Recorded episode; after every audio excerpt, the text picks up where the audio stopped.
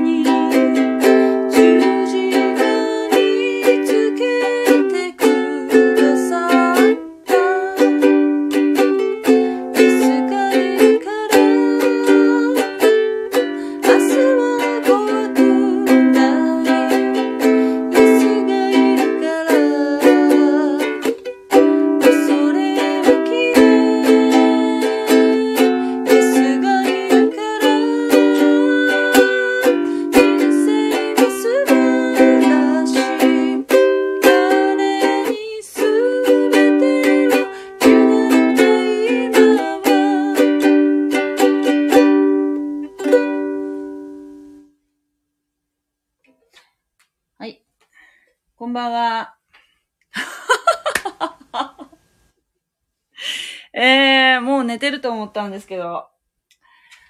えー、毎晩ありがとうございます。もうね、今日はね、家に帰ってきたのがもう9時でしたね。何をしてたかっていうとですね、もう年末なので、ね、そう、大掃除をしてましたね。大掃除。大掃除、私はあの、玄関担当で、玄関をね、ふきふきふきふきしておりましたけれども、えー、では、今日は、マタイの福音書、13章の続き。ちょっとね、昨日とね、読むとこ被っちゃうんですけど、ちょっと中途半端なところまで、昨日の内容と被るかなあ、いいや。44節から、えー、44節からね、53節まで読みたいと思います。はい。えー、っとね、マタイの福音書。44節はい。天国は畑に隠してある宝のようなものである。人がそれを見つけると隠しておき、喜びのあまり、行って持ち物を皆売り払い、そしてその畑を買うのである。また、天国は良い真珠を探している商人のようなものである。高価な真珠一個を見出すと、行って持ち物を皆売り払い、そしてこれを買うのである。また、天国は海に下ろしてあらゆる種類の魚を囲み入れる網のようなものである。それがいっぱいになると岸に引き上げ、そして座って良いのを器に入れ、悪いのを外へ捨てるのである。世の終わりにも、その通りになるであろう。すなわち、見つかいたちが来て、義人のうちから悪人を襟分け、そして炉の火に投げ込むであろう。そこでは泣き叫んだり、はがみをしたりするであろう。あなた方はこれらのことが皆分かったか？彼らは、分かりました、と答えた。そこでイエスは彼らに言われた。それだから天国のことを学んだ学者は、新しいものと古いものとを、その蔵から取り出す一家の主人のようなものである。はい。聞けなくなったけど、入り直したら聞けました。ああ、なんでしょうね。今聞こえますか ?OK ですか？マイクのところはね、車線入ってないから多分、聞けてると思うんですけれども。はい。さあ、ちょっとなんか、昨日とちょっと読むところが被ってるけど、途中、多分ね、ちゃんと言ってなかったんじゃないかなと思って。今日はですね、畑に隠してある宝の例え、そして良い真珠の例え、真珠の例え、そして、え地引き網の例えですね。はい。もうね、例え話がね、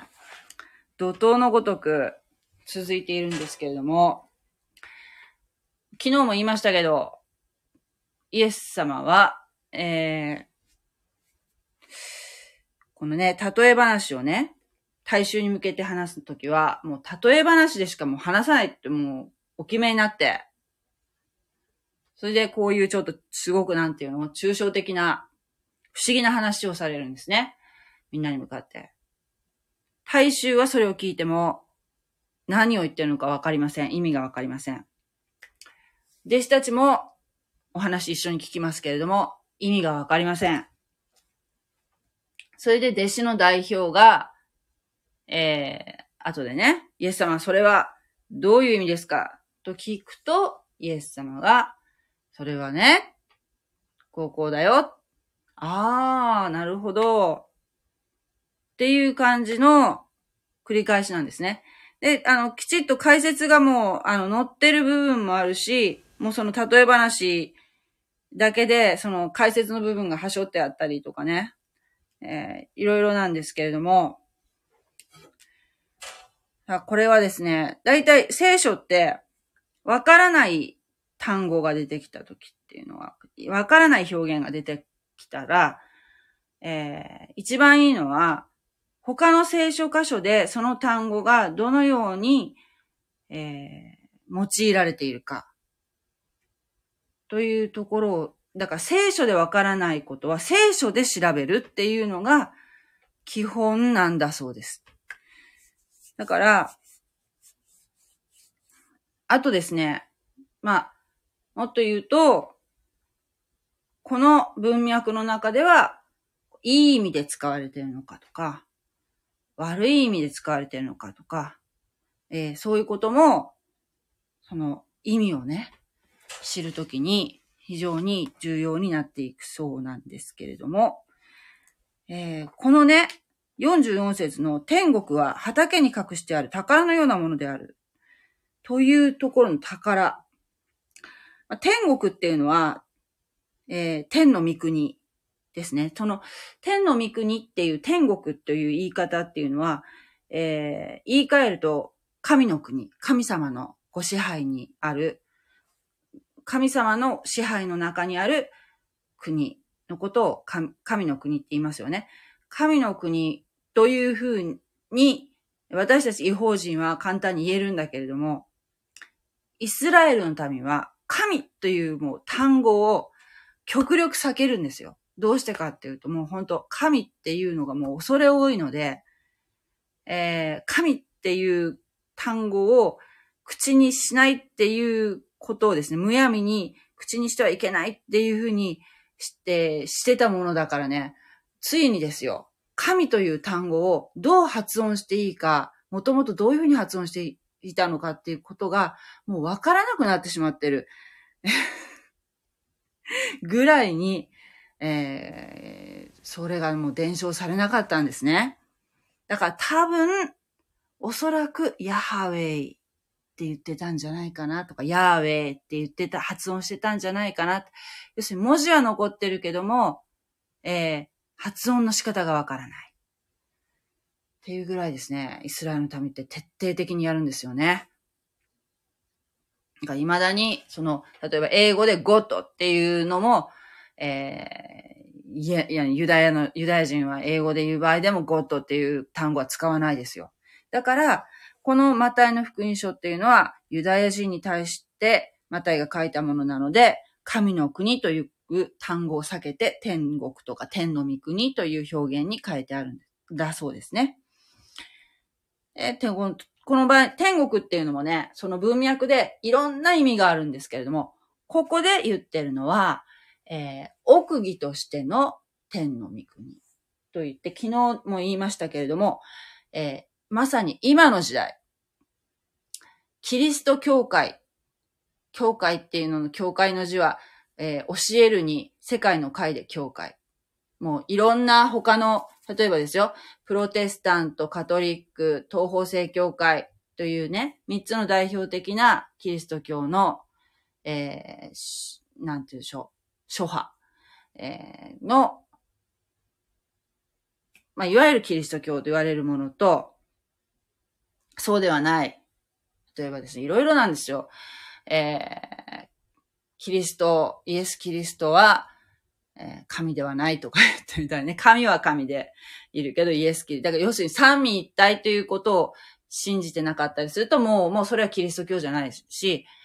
イエス様を神と認めてなかったら、それもキリスト教じゃないんですけども、一見キリスト教のように見えるけれども、実はキリスト教ではない。本質がよくよく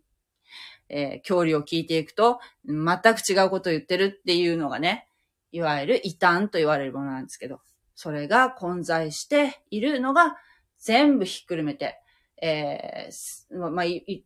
言ってみれば正統派っていう正統派の流れと、それとなんかいろんな、もう例えばもうその教祖があイエス・キリストの生まれ変わりだなんて言ってるようなね、なんですか、統一教会ですか？だとか、いっぱいありますよ。韓国とかにはね、すごくカルトが多いですね。あとは、えー、ね、まあ、ありますね。いろいろ。そういったものが混在しているのがキリスト教会。まさに今の時代がそうなんですけれども、そういうのが、そういう時代がもう2000年近く続きました。だから、えー、福音の種はままかれ続けるけれども、その、キリスト教会の時代っていうのはね、教会の時代っていうのは、福音の種はまかり続けるけども、いいものと悪いものっていうのが混在してるし、いわゆるいいものって言われているプロテスタントとかカトリックとか、東方正教会とかそういう風なのの中にも、実は、誤った教理が混ざっているんだよ。本物と偽物がぐちゃぐちゃぐちゃってなってるよ。だから正しく学ばなきゃいけないっていうのは本当にその通りですよね。聖書をですね、もう間違って解釈して、もうユダヤ人をね、迫害する歴史。イエス様はユダヤ人なのに、もうね、キリス、えー、クリスチャンは、最初は初期はね、クリスチャンすごく迫害されてたでしょ？今、このマタイの福音書とかで見てるとね。だけど、今度は、えー、ユダヤ人を迫害する側にもあったり、ね。もう全然こう、なんていうの、要するに聖書っていうものがね、一部の、要するに字が、識字率が昔低かったわけだから、聖書が読める人っていうのは、特権階級っていうかね、もう、えー、要するに、なんていうの、司祭とかね、そういう人たちしか聖書を読むことはできなかったんですね。だから、えー、ま、なんか司祭がですよ。キリスト教もどんどん変質していって、最初の頃はそうじゃなかったのにね。どんどんどんどんいろんなもの、教えが入ってきて、そして司祭の言葉が神の言葉みたいな感じにね、置き換えられて、その聖書がね、もうなんか二の次三の次になってしまったような時代もありましたし、あるいは政治の道具としてキリスト教がね、信仰がなんかこう、え歪んだ形で用いられているような時代もありましたよね。だからね、あのよくね、あの、キリスト教、私クリスチャンなんですって言ったら、ああ、でもさ、キリスト教ってさ、なんか、あ何？宗教戦争とかね、とかなんか、ああいうのやってきたじゃんとか言って、あんななんか血生臭い宗教とか、絶対嫌だよねっていう人って絶対ね、そんなこと言う人って絶対いるんです。結構多いですよ、もう。あもうね、私もね、実際あんまり、あの、そういう意味ではですよ。まあ歴史とかに習ってきたのでは、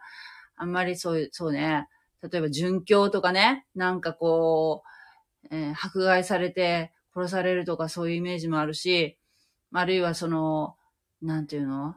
魔女、魔女狩りとかね。ああいうの中世の、あれも間違ってるよね。ああいう風な、えー、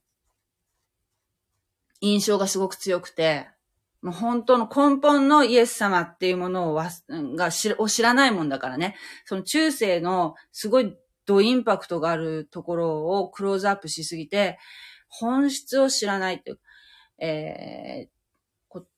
かったんです。知らなかったですね。なんでイエス様が十字架にかかったかっていう理由もわからなかったから、そこの中世のなんかこう暗黒時代みたいなのがね、だけ見て、すごく、あの、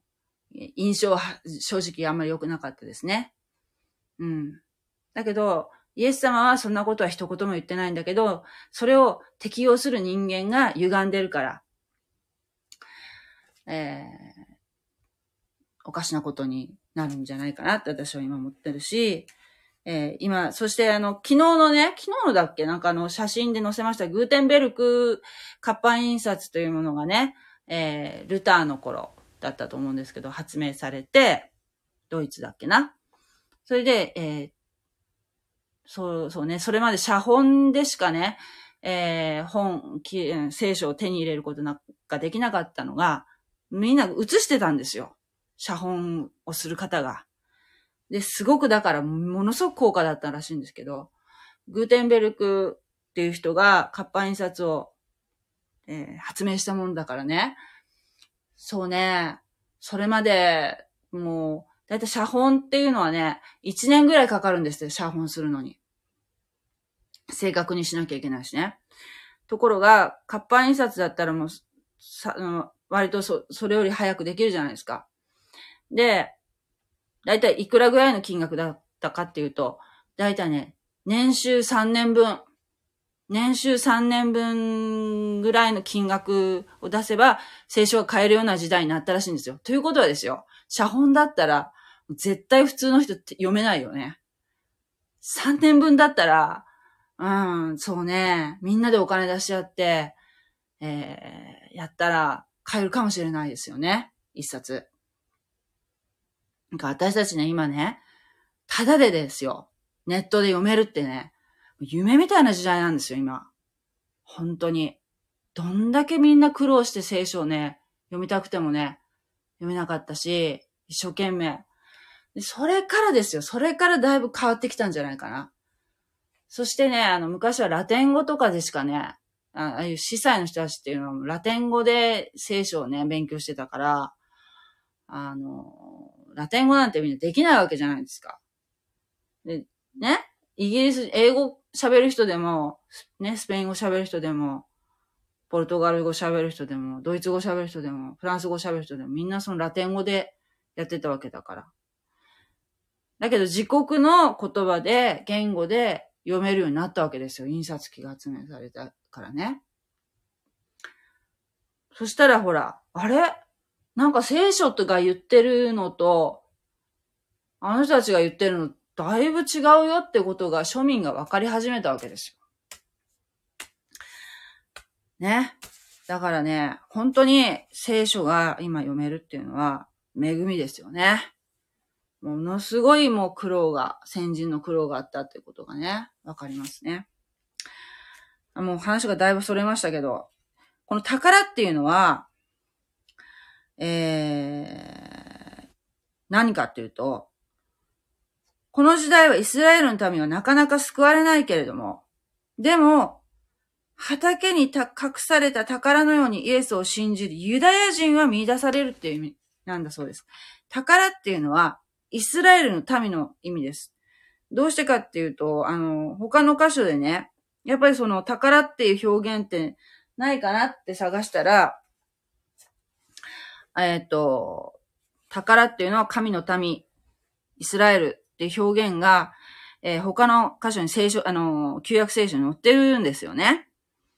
で、宝の民っていうのはね、えっ、ー、と、出エジプトの19章、5節とかね、新明記と、新明記14章2節とかね、えー、あと、詩篇にもね、そういう表現があるそうです。ちょっともう今日時間がないからそこまで行きませんけども、だから、宝っていうのは、これはイスラエルの民のことを表しているんだっていうことが、ここでわかります。で、それを買う人っていうのは誰かっていうと、イエス様ですね。で、えー、それをね、喜びのあまりね、持ち物を全部売り払って、そしてその畑を買って、その宝を手に入れるんだっていうぐらい、その、ものすごい犠牲を払って、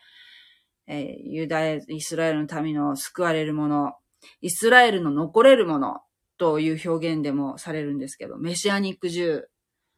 というね、あの、ユダヤ人でイエスをメシアと認めた人のことをメシアニックジューって言います。クリスチャンっていう言葉使わないんですよ。ユダヤ人の場合は。なんでかっていうと、やっぱユダヤ人はね、やっぱりね、もうね、クリスチャンって聞いたり、キリスト教って聞いただけでも鳥肌が立つぐらいもう、もうね、あの、もうアレルギーっていうかもう、もう本当になんか嫌だって思う、やっぱりね、もう刻み込まれてるんですね。どうしてかっていうと、キリスト教徒に、ものすごい迫害を受けた、もう2000年近くね、国を追われて、それがあるから、ユダヤ人でイエスを信じた人のことはクリスチャンと呼ばず、メシアニックジューという言い方をするそうです。難しいんですね。だからユダヤ人とキリスト教の関係っていうのはね、難しいんですよね。もの、同じところから発生してるんだけど。だけどきっと、ね、イエス様が再臨されるときに、えー、終わりの時に、きっとお互いに分かり合える時が来ると信じますけどね。で、また、天国は、良い真珠を探している商人のようなものである。さあ、この真珠って何かっていうと、これは、真珠っていう表現はね、旧約聖書ではちょっとよくわからないそうなんですけども、でもよくよく考えると真珠ってどこから取れるかなっていうふうに考えると、真珠は海から取れますよね。とすると、海っていう表現は、じゃあ、どのように、えー、旧約聖書で扱われているかっていうと、旧約聖書っていうか、聖書でね、使われているかっていうと、えー、これはね、違法人のことをね、えー、違法人の世界のことを海と、えー、表現するんだそうです。例えばですよ、目視録目視録ってあるんですね。あの、新約聖書の一番最後のね、目視録のね、17章のね、一節のところにね、もしね、聖書を持ってる方はね、開いたらね、ここに、これはね、目視録はね、これから先に起こる予言なので、えー、これはね、世の終わりがどのような形になって、なってくるかってことがね、またね、書いてある面白い書なんですけれども、えー、ここにね、一節にね、うんとね、一節から十五節。それから七つの鉢を持つ七、七人の見つかいの一人が来て、私に語っていった。さあ、来なさい。多くの水の上に座っている。大陰譜に対する裁きを見せよう。地の王たちはこの女と会員を行い、地に住む人々はこの女の会員の葡萄酒に酔いしれている。見つかいは私を御霊に感じたまま荒野に、荒野へ連れて行った。私はそこで一人の女が赤い獣に乗っているのを見た。その獣は神を汚す数々の名で覆われ、またそれに七つの頭と十の角とがあった。この女は紫と赤の衣をまとい、金と宝石と真珠とで身を飾り、憎むべきものと自分の会員の汚れとで、えー、汚れとでか、満ちている金の杯を手に持ち、その額には一つの名が記されていた。それは奥義であって、大いなるバビロン、インプと、インプどもと地の憎むべき者のとの母というのであった。私はこの女が生徒の血とイエスの証人の血に酔いしれているのを見た。えー、ちょっとこれはなんか、海っていう書き方してないね、こう、口語訳は。別の訳だったらそう違うのかな。このね、最初の方のね、おそらくここじゃないかな。えー、っと、多くの水の上に座っている。多くの水の上に座っているっていうのはこれが海っていうことなのかな。ちょっとあんまり例が良くなかったね。これはね、あの、えー、っとね、なんていうの、終わりの時に、イエス様が再臨される前の7年間、えー、大観難時代っていうのが来るっていうふうに予言されてるんですけれども、その時に、えー、世界統一政府ができて、そこのすごくもうなんていうの、好感度ナンバーワンの、えー、一人の世界のね、えー、指導者が現れると言われてるんですね。で、これがここの予言の、予言のところでわかるんですけれども、それが、じゃあどこから出るのか、どこからその、えー、その、なんていうの？統一政府の指導者が現れるのかっていうの、これいろんなね、この、具体的に国の名前とかを挙げてらっしゃる方もいらっしゃるんですけども、一つ分かってるのが、これは、えー、違法人の世界から上がってくると。違法人であると。ユダヤ人じゃなくて違法人からその、えー、そのね、最後の終わりの時に現れる獣。すごい、あの、もう、めっちゃ悪い人。最初はすごくね、いい人のような感じでね、世界を救うみたいな感じで現れるんだけど、えー、蓋を開けてみるとものすごくね、凶悪な人なんだそうですけども、その人は違法人世界から出てくるというところでですね、ちょっとね、私ちょっと、これ、この役だからなのか、他の役見たらか違うかもしれないけど、多くの水の上って、これ多分これが海ってことなのかなから、えー、水っての、多くの水、海というのは、違法人世界ということを表しているというですね。で、違法人世界からも、えー、救われるものが現れるよという意味なんですね。で、そのえー、高価な真珠を一個、高価な真珠っていうか、その、ね、高価だっておっしゃってるんですね。その、救われるもののことをですね。違法人の中で見つけ、見つけた、その、救われたものを見つけ出した、救われたものを見つけ出したら、言って、やっぱりイエス様は持ち物を皆売り払い、そしてこれを買うのである。やっぱり全てを犠牲にして私たちを救いに導いてくださいますね。イエス様。そして次の地引き網の例えっていうのは、ガリラヤ湖のね、漁法で、えー、漁法なんだそうです。地引き網のやり方っていうのは、地引き網って網をこうね、底引き網じゃないけど。そういうふうに魚取るんですって、あのガリラヤ湖ではね。そしたら、えー、網の中に、いい魚、食べられる魚、食べられない魚、もう一生に入りますよね。そしたら、それを、えー、食べられるものを器に入れ、食べられないものは外にポンと捨てます。中にはね、やっぱ毒があるものも、魚もあるだろうし、海蛇みたいなのもいるだろうし、そういうのはポンと外に出します。食べられるものだけ器に入れていきます。で世の終わりも、やっぱりそのようにね、さっき、あの前の毒麦と一緒で、えー、ね、救われたものは、信仰を持っている。これは違法人の裁き。えー、ですね。まずはその千年王国の前に、えー、その時に生きている、生きている、その、人間の裁きがあるんですね。で、まず違法人の裁きからあります。千年王国から除外される人は、外に出され、そして、えー、信仰のある人っていうのは、その千年王国の方に、千年続く王国に入れられるんですね。だから信者にとっては、世の終わりっていうのは、すごく楽しみ。だけど、それ以外の人にとっては、もうこの予言っていうのは、恐怖でしかないと思いますね。ですから、なんていうの？私たちクリスチャンは、一人でも多くの方に気づいてもらえるように、一生懸命、その、聖書の中からいろんな証拠をお見せして、説明して、納得していただけるように、えー、やっぱりほら、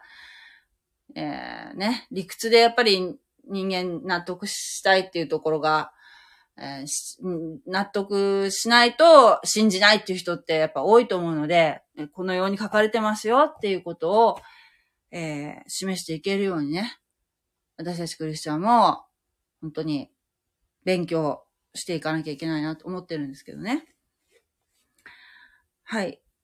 それで、えー、ね、あなた方はこれらのことがみんな分かったかと。だえー、弟子たちはみんな分かりましたと答えました。ね。なかなかね、ちょっとい、分かりましたとは言えな、言え、言えないような方もいらっしゃると思うんですけれども、そしたらもう一回ちょっと聖書をですね、えー、このね、13章の例えをもう一つ、もう一回、こう、読み直して、あ、これってどういうふうな意味なのかなっていうのをね、ご自分で調べられたりするのもね、すごくたの面白いと思いますよ。聖書って本当にね、こう、謎を解いていくようなね、面白さがあるので、えー、ぜひね、お正月でもね、こうやって見るのもね、一つ、今年、今年じゃない、来年の楽しみでいいんじゃないでしょうか。あもう本当ね、聖書ってね、読みがいのある本ですよ。